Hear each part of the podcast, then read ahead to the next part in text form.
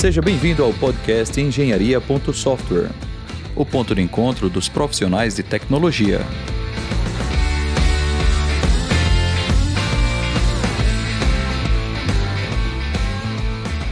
Olá pessoal, eu sou Rodrigo Rebouças e esse é o episódio número 1 um, tá, do nosso podcast, podcast Engenharia.software. Então, nesse podcast nós vamos é, conhecer a trajetória pessoal, profissional, tá, de, de nossos convidados, tá, entender como é sua rotina nas empresas onde trabalham, aprender um pouco com suas dicas sobre carreira, né, e sobre tecnologias que estão é, aplicando na sua rotina, no seu dia a dia, tá certo? E a ideia é que esse, esse podcast ele tenha é, uma periodicidade de é, um episódio por mês, tá? Nós vamos tentar liberar um episódio no primeiro fim de semana de cada mês. Você vai poder uh, assinar o nosso podcast nos principais agregadores e, e você pode também ficar é, por dentro dos episódios no nosso canal do Instagram, tá? Você pode acessar lá eng é ng.software. Uh, pode também acessar o nosso site, que é o engenharia.software. Não precisa botar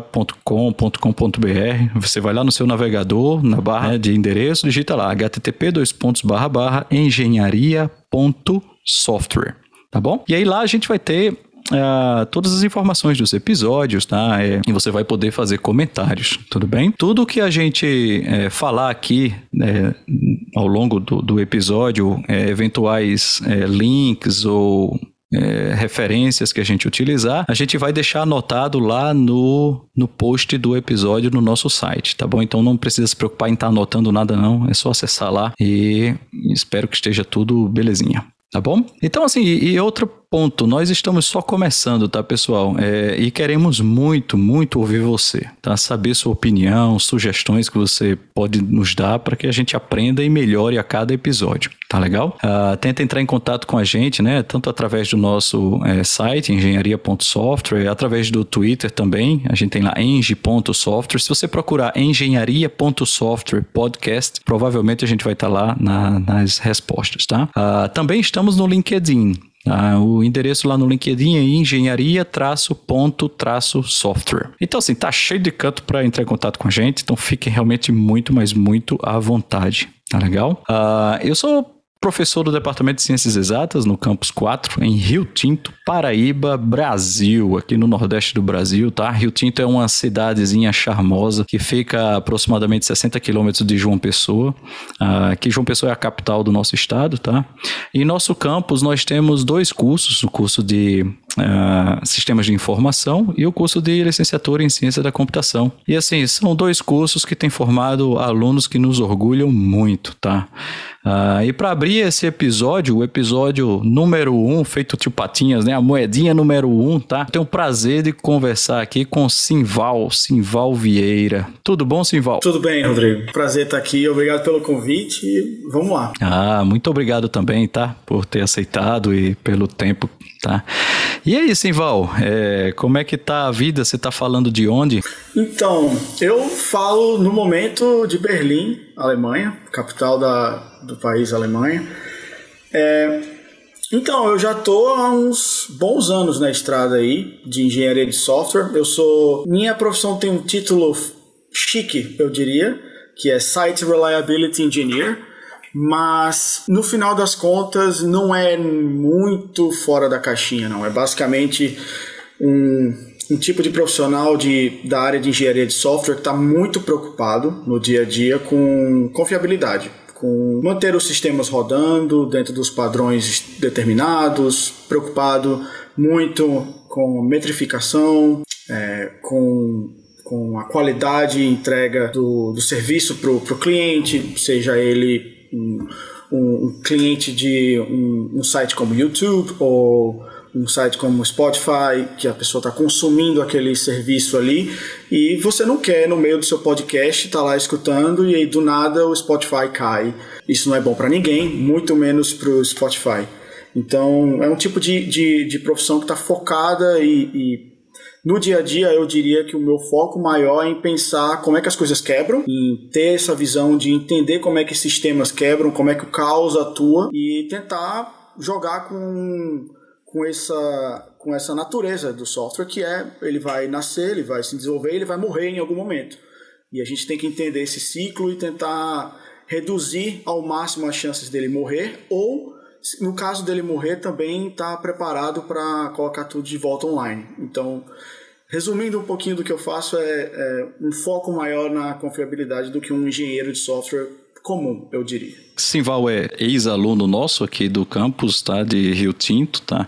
E aí, Simval, é, tu estudasse aqui, né? Licenciatura em computação, não foi isso? E depois, conta um pouco pra gente como é que foi a tua trajetória de, desde sair daqui de, de né, daqui da Paraíba, aqui de, de Rio Tinto, no nosso campus, né? Onde tava sentado aqui nas cadeiras, né? Que é um dos alunos que deixa saudade da gente.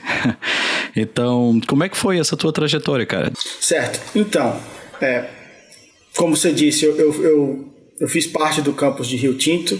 Eu, eu ingressei na Universidade Federal da Paraíba em 2010.1. Esse foi o meu período. Quase 12 anos atrás. A gente começou as aulas em agosto de 2010.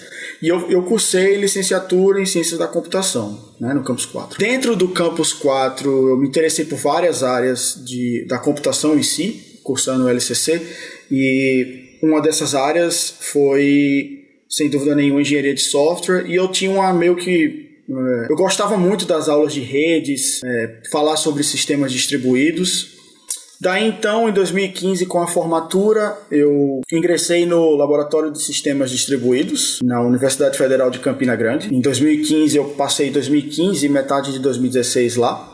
Fiquei um ano e meio. Depois eu fui comecei a minha jornada, minha aventura fora da Paraíba e me mudei para o Rio de Janeiro, mais especificamente para trabalhar na Globo.com, que é a empresa de mídia de internet da TV Globo. Fiquei lá de 2016 a 2018. Em 2018, início de 2018, eu, eu recebi uma, uma proposta muito interessante para trabalhar no time de pagamentos da OLX. E aí eu passei 2018 inteiro na OLX, foi uma experiência muito legal. E na OLX, desculpa, na OLX você atuava como era desenvolvimento também? No laboratório de sistemas distribuídos eu trabalhei com, com desenvolvimento de software, mais especificamente com open source de um, de um projeto chamado OpenStack, muito focado em cloud computing. E na Globo eu fiz um papel muito semelhante é, trabalhando com o desenvolvimento da cloud da Globo, né, do, do, do IaaS, do, do Infrastructure as a Service, da, daquela camada que vai oferecer os recursos para a cloud. E na OLX era um pouco diferente. Era um, era um time de produto, onde o meu time era responsável por todos os pagamentos feitos é, para a OLX. Então, por exemplo, o OLX é um site de marketplace, ele vende um produto para para a pessoa comum que quer fazer um anúncio de uma casa, um apartamento, um carro, etc. E aí essa pessoa paga um dinheiro para o OLX. E aí o OLX vai prover um serviço de disseminar aquela oferta para outros usuários, né? E eu trabalhava no time que cuidava do, do checkout, que era o time que, de fato, o usuário queria fazer uma compra, batia no checkout, passava o cartão de crédito e aí todo o, a, a gama de microserviços que cuidava dessa parte de pagamento era o meu time. Depois do LX, com, em 2018, foi um ano muito importante para o Brasil, né? E aí eu já vinha pensando, uh, bom, talvez seja a hora de me preparar para sair do país, para tentar. Eu sempre tive essa vontade de, pelo menos, passar um tempinho fora, conhecer outras culturas, experienciar novos desafios, não só técnicos e da carreira, mas pessoais também. E aí eu comecei a me preparar, mas não tinha nenhuma pretensão de sair da OLX, estava bem, bem feliz lá. Mas aí as coisas foram se desenrolando, alguns fatos aconteceram no país e eu defini, bom, acho que 2018 é um bom ano, finalzinho de 2018 é um bom momento para sair do Brasil e tentar algo fora, realizar esse sonho. E aí eu comecei a me preparar, entendeu? Eu não estava fazendo entrevistas com foco, não, vou sair agora. Sempre o meu foco era vou me preparar, vou sentir como é que está o mercado, vou estudar quais são os, os, os problemas que eu tenho que resolver para conseguir uma vaga fora, preencher os gaps, né, que a gente sempre tem. E aí apareceu a Maersk, que é uma empresa dinamarquesa, e é uma empresa, assim, até o momento de eu entrevistar com eles, é, eu não fazia a menor ideia do que eles faziam. Eu, eu, eu vi a, a oportunidade lá, eu falei, bom, parece interessante a, a stack deles, vou aplicar aqui, mas era muito no, no, sentido de tipo, ah, vou ver o que, que vai dar, né? Vou, vou angariar, vou recolher experiência, vou ganhar experiência. É, é até bom você ter falado a palavra que eu nunca soube como pronunciar, é Maersk, né? Maersk, não é isso? Uh, que é aquela, a gente, toda vez, para quem está nos ouvindo aqui, né? Se você é, eventualmente é, visualizar alguma foto de algum transatlântico, né? É daqueles cargueiros com cheio de containers. Provavelmente você vai ver no mínimo vários é, containers com o nome, né, dessa empresa que é uma empresa de logística mundial, não é isso? A Maersk, né? ME, não é isso? É, essa empresa é interessante porque ela é um dos pilares do nosso mundo hoje. E eu só fui entender isso no momento que eu recebi a proposta e comecei a pesquisar muito mais para entender onde é que eu estava me metendo, se eu fosse aceitar a proposta, etc. E aí é aquela, aquele tipo de empresa que você não nota, você não sabe que existe. Você é pessoa comum, eu até você não nota, mas a partir do momento que você descobre quem é essa empresa, o que, que eles fazem, você começa a ver em todo canto, assim. É como você falou, a imagem lá do, dos cargueiros, e aí você vê os containers azuisinhos com o logo, eles são gigantes, assim.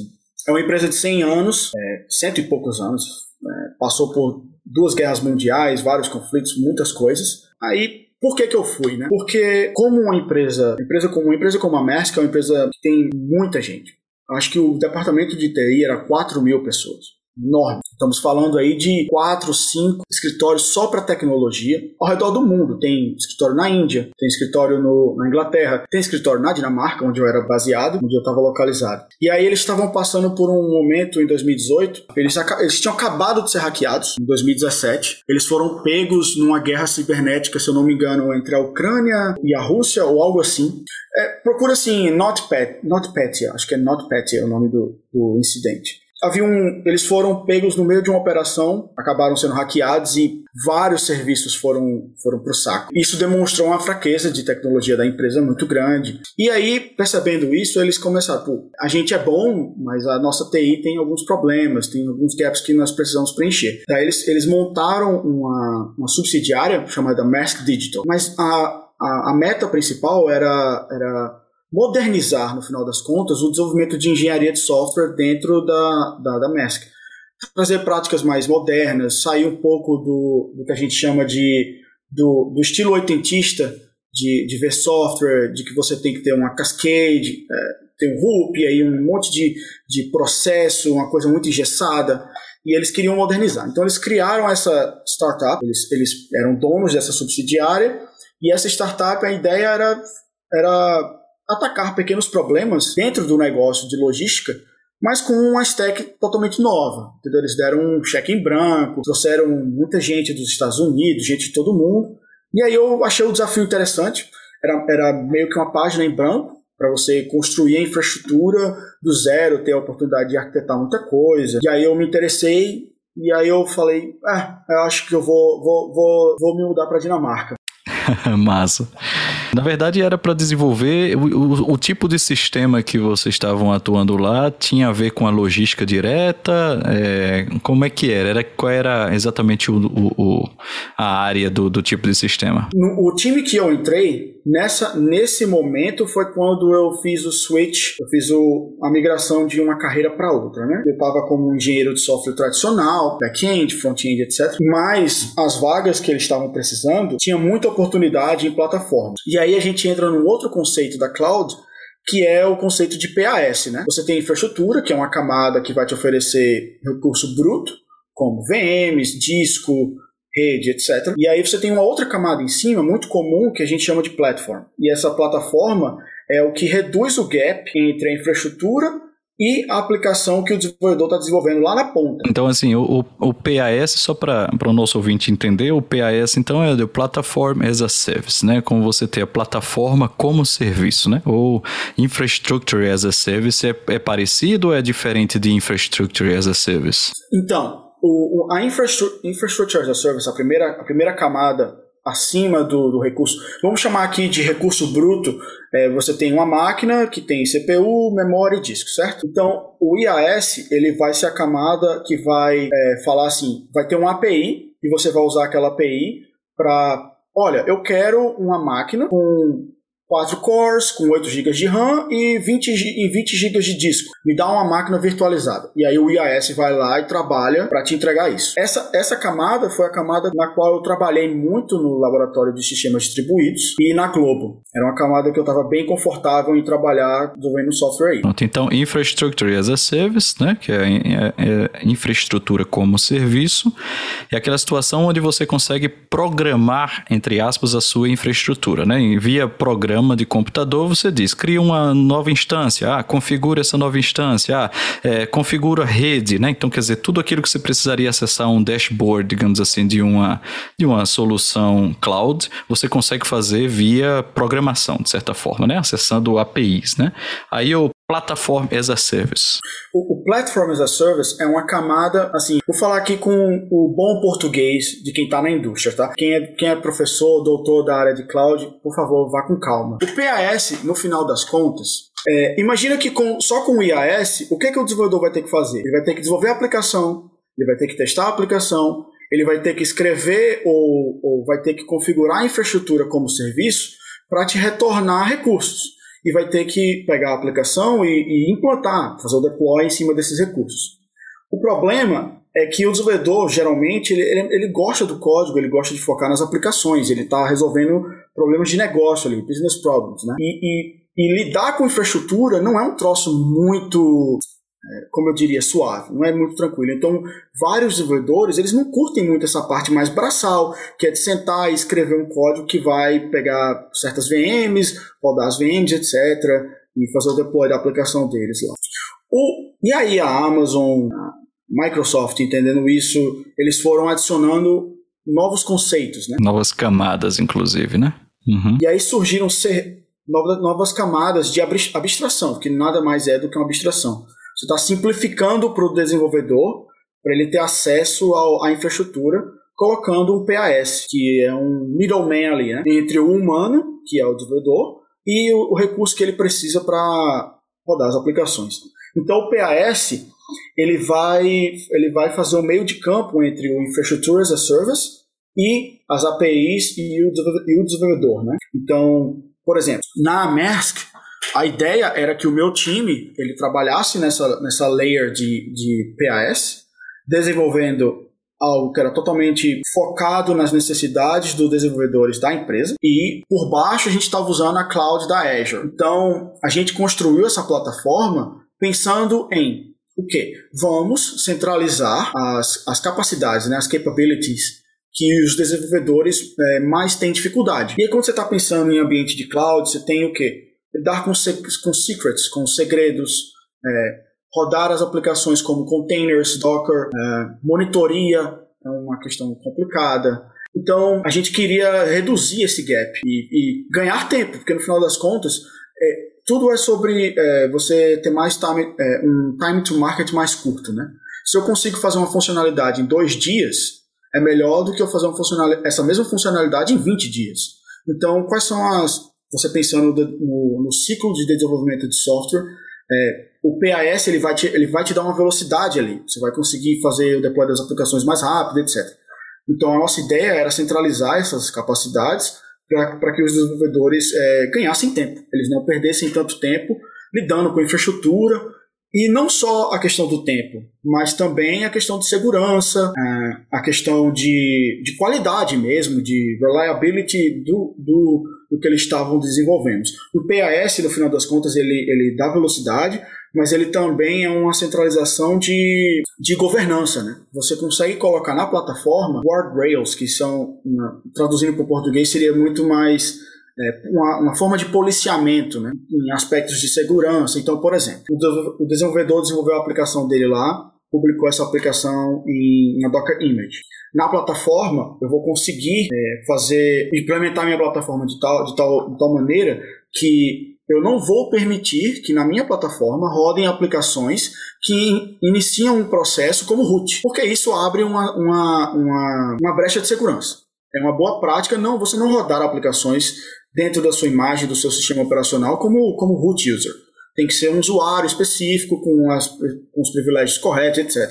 Então, só para dar um exemplo de que a plataforma, o PAS, ele vai, ele vai ser um, uma forma de, de condensar essas boas práticas, que já são, já vem de anos, décadas, mas que a gente condensa e abstrai para o desenvolvedor para ele não ter que ficar pensando nisso. É tipo, é, on the way, enquanto ele está desenvolvendo essas coisas que ele deveria normalmente pensar, já vão estar é, entregues pela abstração do PAS. Então, o meu time era responsável por montar essa, essa camada entre, entre a, a cloud da Azure e, e, os, os, e os desenvolvedores.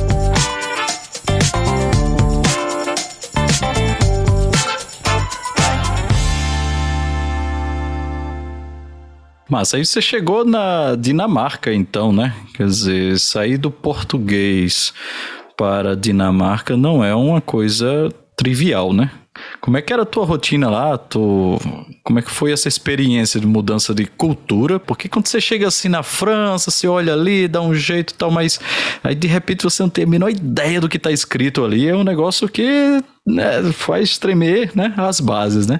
Como é que foi a tua experiência aí? Porque você se mudou, né? E tem. Eu imagino na, na, a empresa deve ser tudo em inglês, não é isso? Sim, sim. Então, em tecnologia, isso no geral, tá? Pelo menos hoje em dia, o inglês é, é a primeira língua.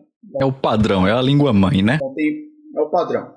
Então, dentro da empresa, todo mundo falava inglês, era a norma da empresa, até porque é uma empresa global, apesar de ter toda a origem dinamarquesa, viking, etc. Viking, brincadeira, mas eles dentro da empresa era, era inglês. Mas eu confesso que no momento que eu tomei assim, uma decisão como essa, você não toma de uma hora para outra, né? Eu fiz o processo, conversei com vários colegas, inclusive com o meu, meu gerente na época me ajudou muito, o meu gerente no LX, ele me, me iluminou demais. E aí tomamos a decisão, vamos sair do Brasil, vamos é, viver fora do país. Até então eu tinha 26 anos, então eu vivi 26 anos no Brasil, então é aquela questão, é, o costume, a cultura é completamente diferente, totalmente diferente. Cheguei lá e dentro da empresa foi aquele choque, né? Porque eu tava no OLX, que era uma startup até então, e aquela questão, Rio de Janeiro, 40 graus, você chega para trabalhar, o horário que você trabalha é o horário que você começa, o horário que você sai é o horário que você sai, e é sempre aquela questão de tipo, cara, toma aqui, toma em casa, toma no Brasil, entendeu? Apesar de eu ter trabalhado com uma alemã uh, e uma francesa dentro do OLX, tinha muitos internacionais dentro do OLX Brasil, mas é, é, completamente diferente. Eu cheguei, eu cheguei na, na Dinamarca para trabalhar na Maersk. Eu, eu saí, eu sa, o nosso voo foi 15 de dezembro de 2018, nunca me esqueço. Eu saí de 42 graus no Rio de Janeiro, do aeroporto do Galeão, para pousar na Dinamarca fazendo menos 2 graus. 15 de dezembro de 2018, no meio do, do Natal lá. Um frio desgraçado. E, e, e aí comecei a trabalhar na empresa. O primeiro dia foi fantástico, etc. Mas assim, o meu time, eu era o único latino-americano você tem uma noção. Ah, fantástico. Uhum. Tínhamos dinamarqueses, tinha indiano também, francês, mas meio que assim, caraca, como é que é o Brasil? Todo mundo me perguntava um monte de coisa. As pessoas são muito curiosas, é bem interessante, assim. Muito bem, mas não te chamaram para jogar futebol, não, né? Você joga bola ou não? Sim, sim. Eu, eu, eu tô aposentado, mas, mas... É, né? eu tive uma experiência, assim, Val, que uma vez eu tava fora e aí olharam e iam montar um time de futebol. Eu não jogo nada de futebol, certo? Mas, ah, é brasileiro, brasileiro, me chamaram, eu fui o primeiro, né? Eh, na hora de tirar o time, não, venha cá. E eu disse, rapaz, vocês não sabem onde é que vocês estão se metendo, eu não jogo futebol. Aí eu fui o primeiro, ele, não, vem, bora, brasileiro, brasileiro. E no outro time tinha logo um argentino, e esse argentino jogava bola, né? Eu sei que eu botei tanta bola para fora, né? Fui um perna de pau nessa partida. Depois eu fiquei dizendo, rapaz, é porque infelizmente eu, eu, eu não defendi a reputação brasileira, né? Enfim. Mas é engraçado como essa nossa cultura lá fora, né? A do futebol, né? Então. então, Rodrigo, é, óbvio que teve esse baque cultural. Assim, muitas pessoas no meu time nunca haviam conversado com um brasileiro. Assim, então é, é um choque cultural gigante. Mas é, eu, eu, eu era isso que eu queria, era ter essa interação com pessoas que tiveram um background completamente diferente do meu. Eu vindo do, sei lá, da Paraíba, lá no Nordeste, lá na ponta mais leste possível do continente sul-americano, você chega lá na Dinamarca, onde o cara, o que ele conhece é Ronaldinho, Ronaldinho Fenômeno, pentacampeão, 7 a 1 você conhece. É, Rio de Janeiro, né? E tal. E até para explicar que é Nordeste é difícil, né? Não? nossa, nossa. eu, o meu gerente era francês, e, é, e assim, os franceses eles são, são muito interessantes. Assim como os brasileiros, eles têm essa questão do, do, do calor humano, de, de conversar, de, de interação. Então a gente se deu muito bem, assim, out of the, off, off of the bat. Assim, ele já estava lá há muito tempo na Dinamarca.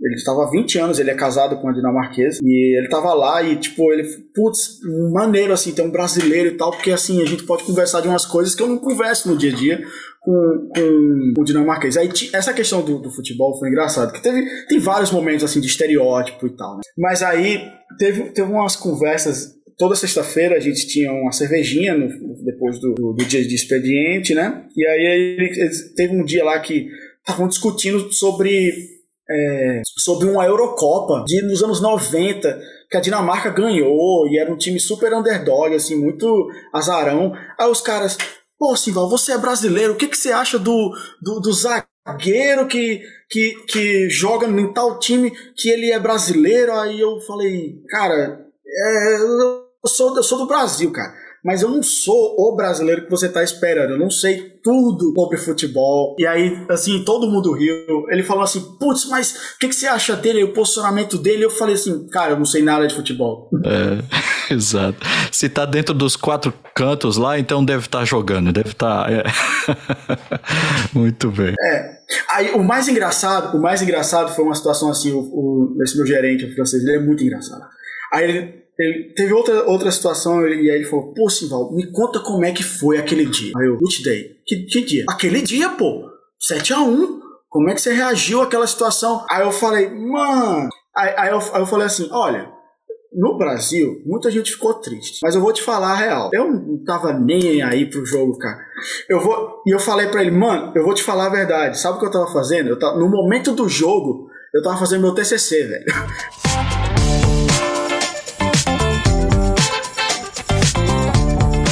2014, estava começando a fazer a pesquisa, estava tava escrevendo, pesquisando, revisando artigo, e na hora do jogo eu estava escrevendo meu TCC, cara.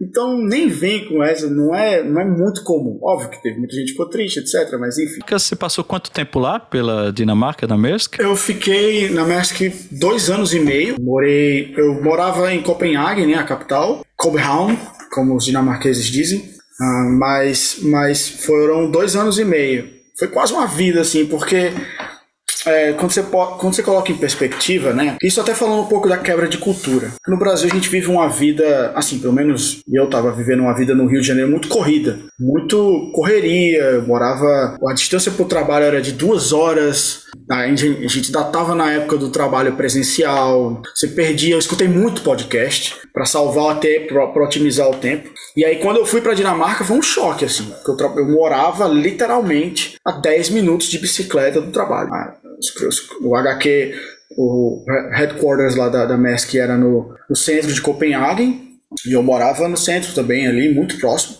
E eu ia de bicicleta para o trabalho ah, e voltava em casa para casa com 10 minutos. Então, por exemplo, minha rotina lá foi uma quebra total. Eu não eu tinha tanto tempo que eu não sabia o que fazer com o tempo. Eu lembro que minha, Elisângela, minha esposa, nas primeiras semanas assim, e, e a gente é acostumado a chegar em casa às 8 da noite, e ela fala: Caramba, que bom que você chegou, que você está em casa às 4 e meia da tarde, dá pra gente sair no mercado, fazer um monte de coisa.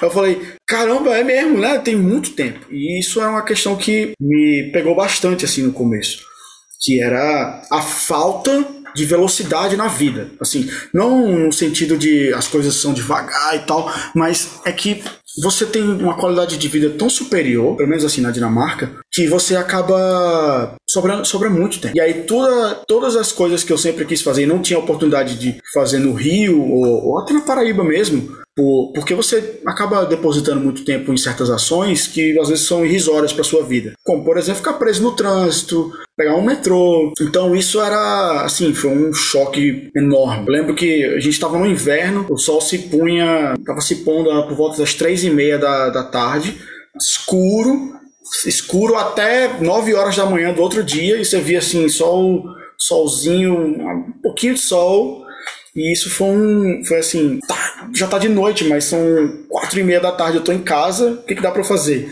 É, vou, vou ler um livro, vou fazer. Vou, vou viver, né? é, vou, vou, vou aproveitar. E é aquela questão, ah, muitas pessoas já conhecem esse tipo de conceito, mas assim, não, não querendo fazer uma comparação direta com o Brasil, porque não dá para comparar, dois países completamente diferentes, histórias completamente diferentes, mas no Brasil eu tinha uma sensação que você trabalhava muito, se dedicava demais, mas você tinha que ser muito é, organizado em termos de horário para você tirar proveito daquele fruto que você estava colhendo, né? Que no caso era a remuneração salarial. E na Dinamarca é, é, é, é o assim você trabalha bem menos em termos de, de, de energia, de energia gasta.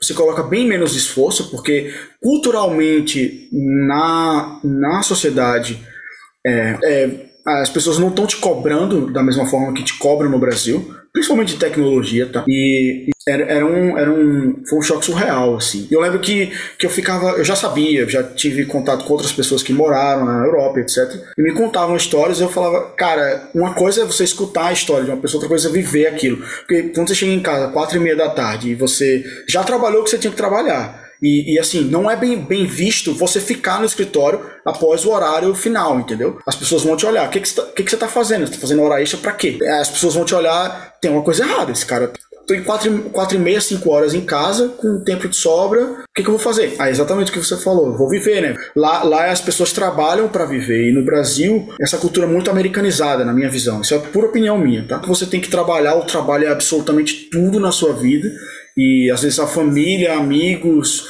até os seus hobbies vêm em terceiro, quarto, quinto, oitavo plano. E lá era o inverso, é, é muito surreal. Assim. Aí depois da Dinamarca, você tá agora na Alemanha, em Berlim, né? Tá trabalhando na N. Como é que é o nome da empresa? N26. É como se fosse uma Nubank, quer dizer, um banco digital, não é isso? É, o N26, o N26, né? Ele é um banco digital. A gente não tem agência. Então, é um, foi, um, foi uma, é uma fintech que foi fundada em 2013 aqui na Alemanha. E eu vim para cá. Uh, um ano atrás, foi 1 de maio de 2021, a gente saiu da Dinamarca e veio para cá. Legal, saiu, saiu do dinamarquês e chegou no alemão, né?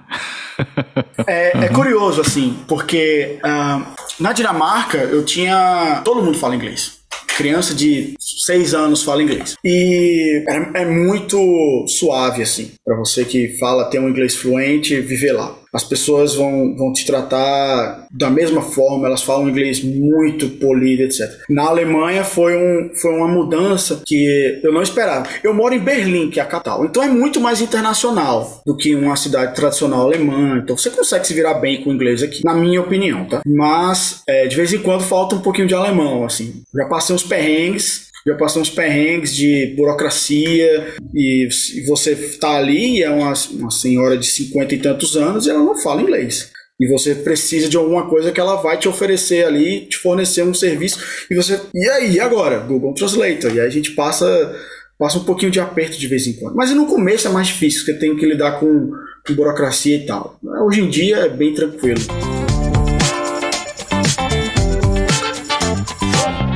Aí você está sendo Senior Site Reliability Engineer, né? Então, o que, que significa isso na prática e como é que é a tua rotina aí na, na N26? A parte que eu trabalho na, na N26 é, é muito focada no PAS. Certo. Então, Platform as Service, né, PAS, como era lá na, na, na Maersk, né? Na, na Maersk, na Maersk também. E as tecnologias são semelhantes. É, Kubernetes, que é o cluster de, de containers que vai orquestrar o runtime das aplicações, e, e tecnologias é, semelhantes para Service Discovery, Secrets Management, monitoria, etc. Então a, a stack era muito semelhante. Só que na, na N26, o meu papel é muito mais focado nessa parte do desenvolvimento em si. E você senta, com o desenvolvedor, você entende a dor que ele está passando como um, um, usuário, você coleta os, os, requisitos e aí você pensa, hum, a N26 é uma empresa que tem, sei lá, 150, 300, 500 serviços, tá? É, e aí você pensa, hum, ele está fazendo isso aqui para atacar um problema no serviço dele.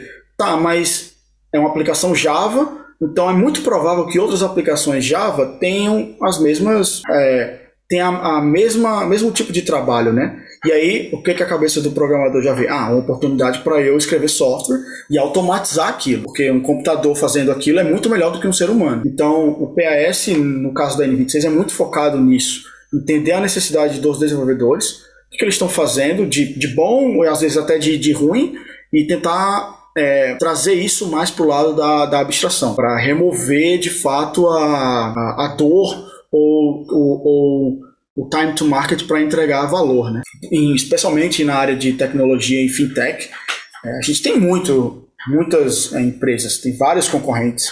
Então, time to market para uma empresa como a N26 é, é fundamental, assim, porque se você lança uma feature nova no seu banco que o outro banco não tem, isso pode te ajudar muito na questão de trazer usuários, né? É, mas na N26 é muito focado nisso. Aí o título SRE, para o ouvinte que já conhece o termo e tal, vai falar, hum, mas SRE não necessariamente desenvolve apenas o PAS, né? É estranho isso, porque o SRE é um termo que o Google inventou. O Google lançou dois livros, né? informando como é que essa cultura é, SRE funciona e no, no, conceito da coisa do Google é um cara que é muito focado em, em, em aplicações e, e fazer elas é, entender como é que as aplicações funcionam, mensurar reliability, né, que é aquela questão do uptime, do, do dos 99,999% de uptime a e focado nisso. né, dos sistemas, né? Isso, uhum. isso. Perfeito. Só que no caso do N26, o título de SRE, ele é muito semelhante a um Platform Engineer. Mas isso é uma, é uma mera... É, é, um, é, é só uma mudança de perspectiva.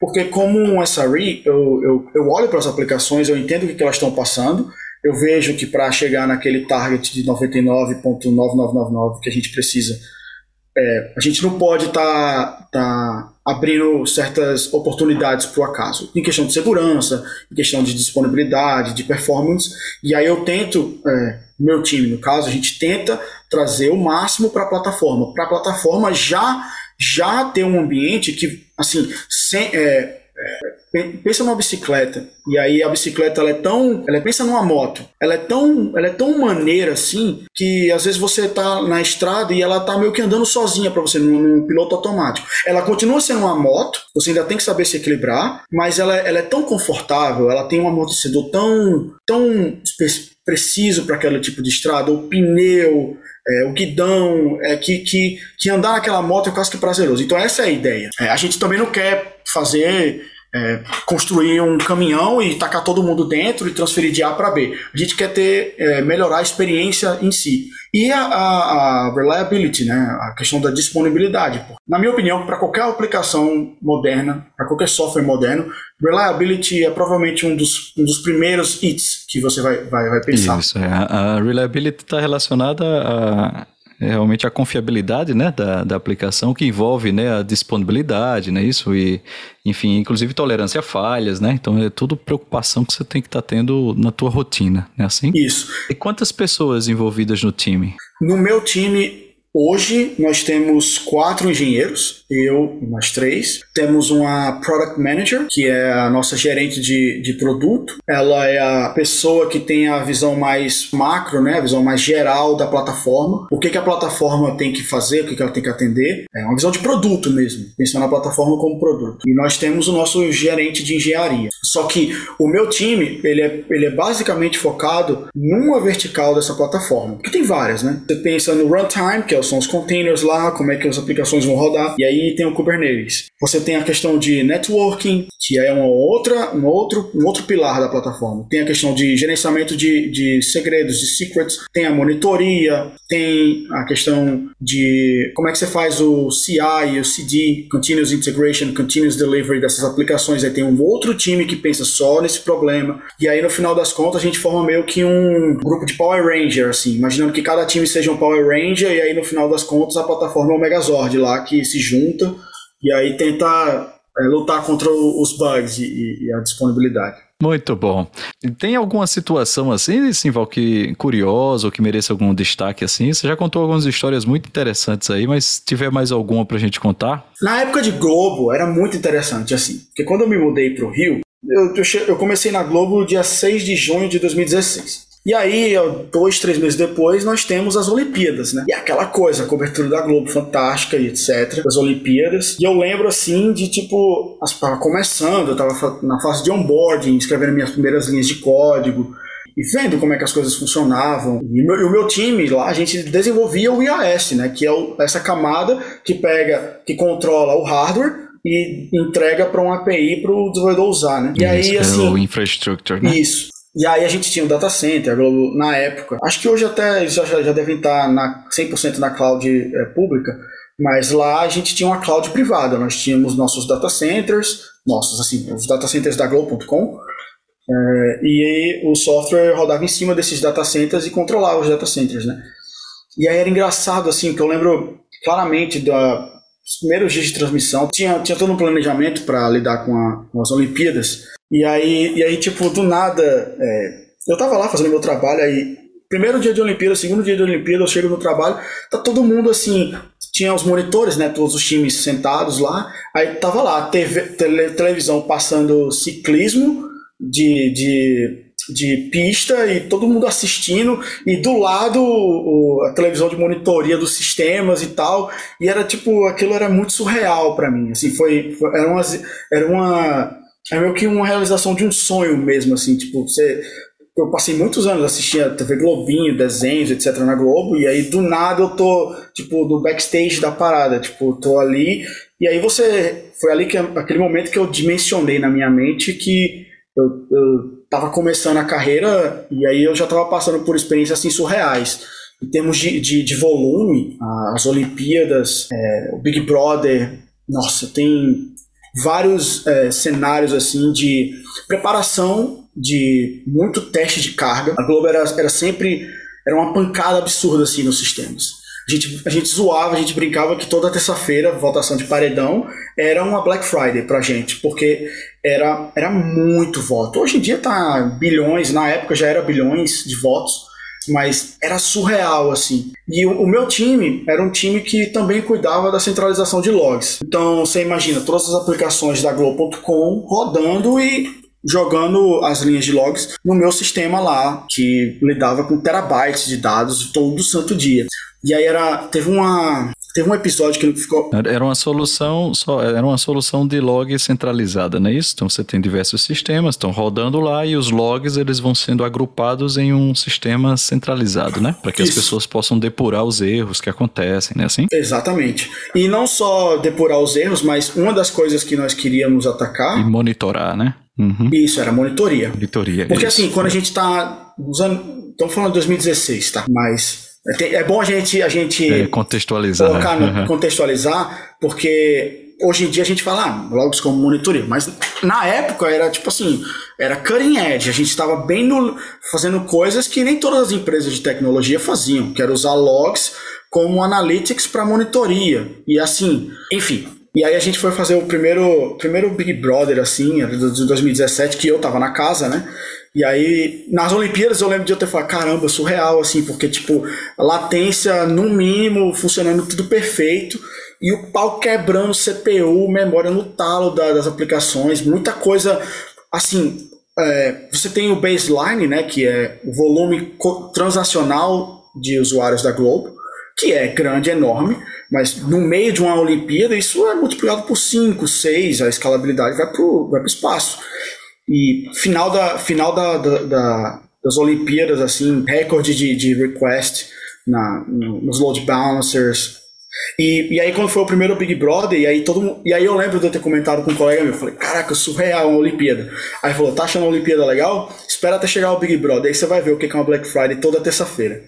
E era assim, esse sistema de logs é, era, era, era interessante, porque ele tinha. Ele, ele era meio que um. Ele acabava sendo o final do, do rio ali, né? Tudo desaguava, desaguava nele. Então, quando você tinha votação, etc., os requests batendo lá nas aplicações e as aplicações logando. Então a gente. No, no, era muito interessante essa dinâmica, assim quando a gente via picos de, de logs é, no nosso. Porque a gente tinha nossa monitoria, etc quando a gente tinha picos de logs e, e, via picos de transações, a gente já sabia que algumas aplicações poderiam ter problemas é, é, de escalabilidade. Então, foi muito interessante é, essa vivência de, de, de trabalhar numa empresa com milhões de usuários. Era, foi fantástico, assim. Ah, sim, Val, muito massa, cara, muito legal. E aí, assim, pra gente encerrar aqui a nossa conversa, na verdade, se a gente tivesse quatro horas aqui, a gente conseguiria atingir talvez uma fração do conjunto de coisas, né? Foi muito intenso, né, esse tempo até agora. Muito, muito bom. Tá de parabéns, tá?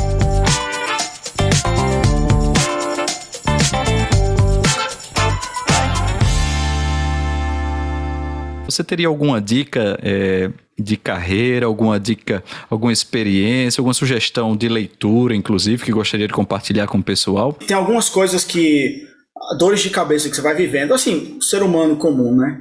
Você vai vivendo, você vai entendendo como certas situações funcionam. Quando você está na graduação, uma das coisas que você sempre dizia pra gente era a vida é cruel. É, eu estou explicando isso aqui para vocês, mas quando vocês forem lá trabalhar etc., a vida é cruel. Então estudem bastante, programem todo o santo dia. Eu lembro, eu paguei introdução à programação com vocês o tempo inteiro. Programem todo o santo dia. Você tem que estar tá programando todo dia. Você tem que estar tá muito focado nisso. É, criar o hábito, né? Isso. E, e, e uma, das, uma das, das coisas que eu aprendi é, até que relativamente cedo, é que não, não, não adianta só você estar tá todo dia trabalhando a parte técnica também. E aí você tem uma noção de entender que você, como, enquanto ser humano, você vai cometer erros.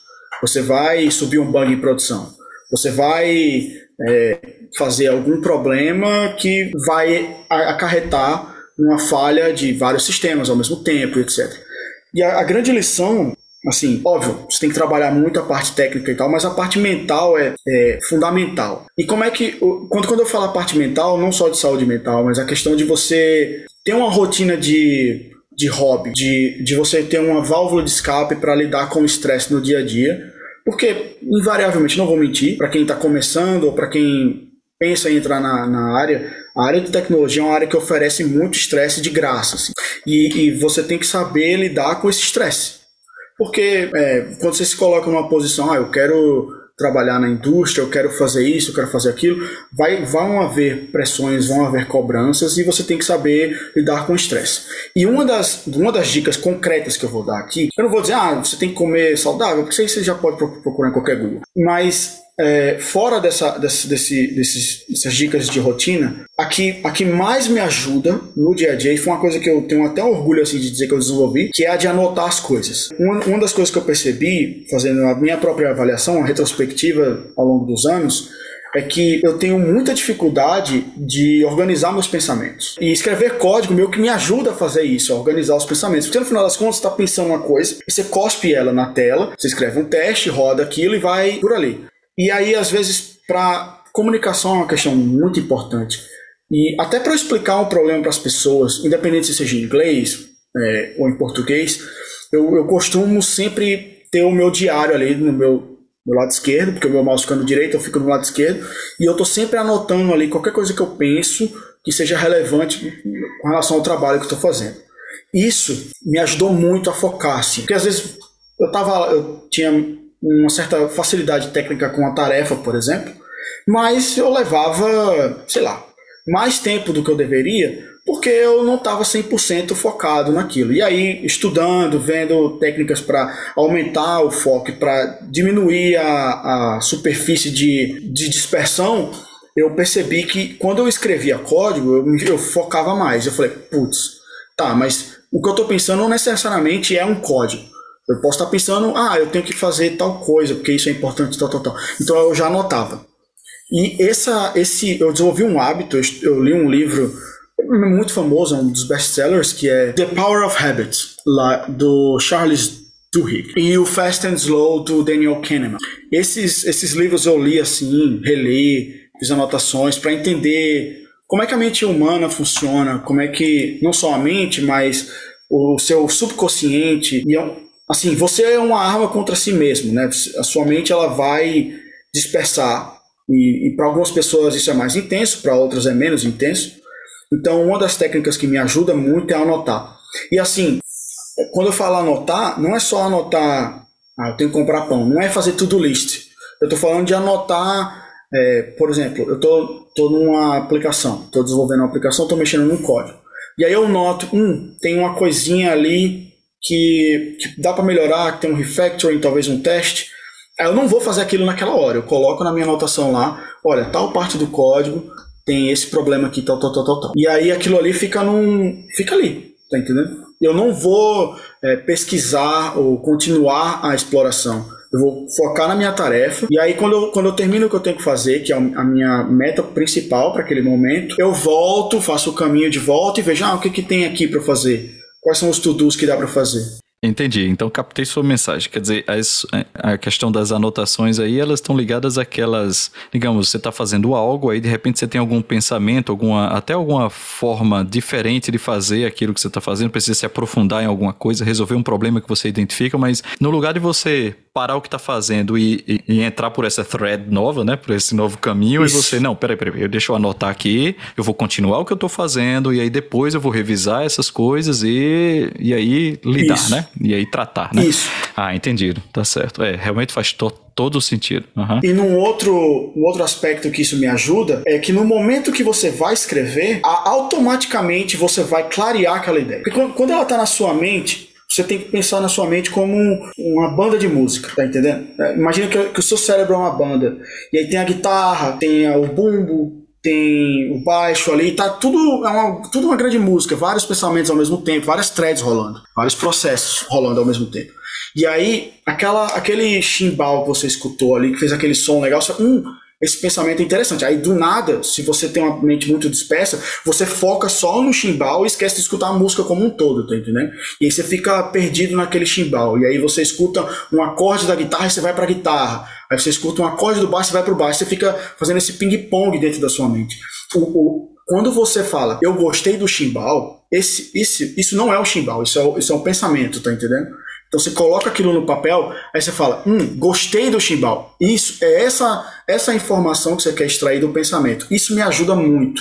Até para fazer qualquer coisa, para fazer uma apresentação, óbvio que você vai fazer anotações, mas para estudar também é fundamental. É, escrever, ler um parágrafo, ler uma página e faz uma síntese ali de duas, três frases do que você entendeu. Isso me ajudava muito na graduação e me ajuda até hoje. Assim. Muito bom. Tem alguma dica de leitura? Algo que você gostaria de sugerir para as pessoas? Tipo, ah, rapaz, seria bom que as pessoas lessem isso.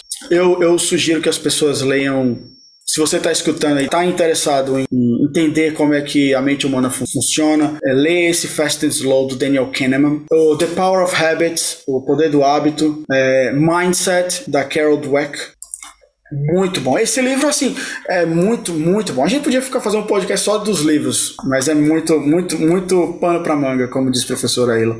Da parte técnica, eu vou passar um aqui, muito famoso também, que é o The Pragmatic Programmer, do Andrew Hunt e do David Thomas. Esse é muito bom, muito bom mesmo.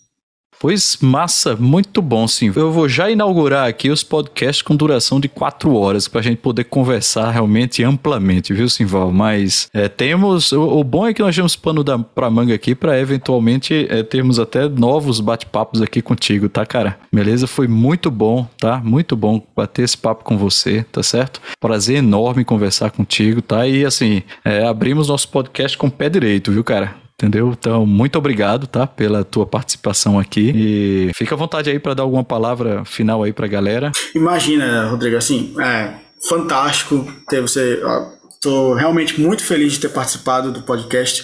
Eu acho que é uma iniciativa fantástica.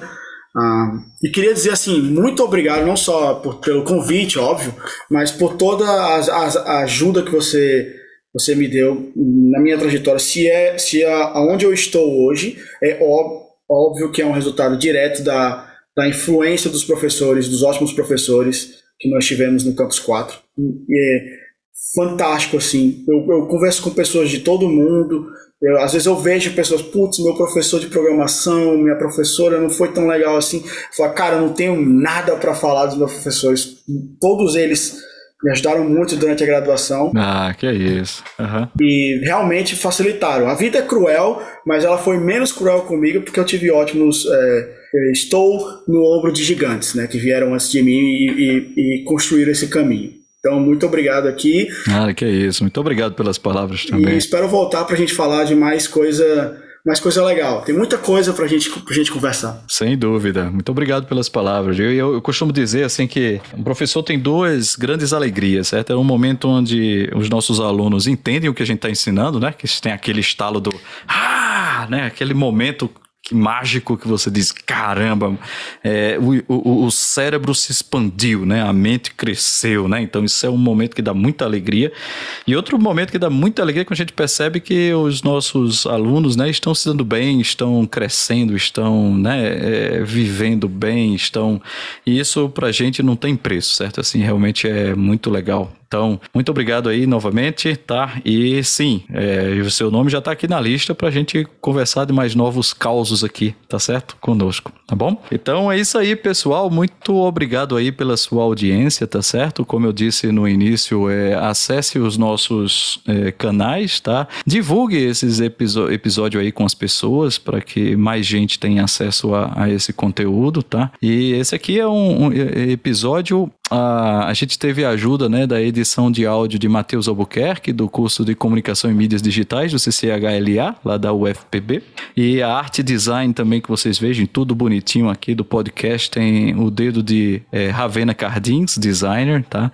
E esse podcast faz parte de um projeto de extensão, de engenharia de software na veia, tá? Que é coordenado por mim, a colaboração do professor Paulo Henrique Serrano, da Universidade Federal da Paraíba também. Então é isso aí, nos vemos no próximo episódio. Até lá!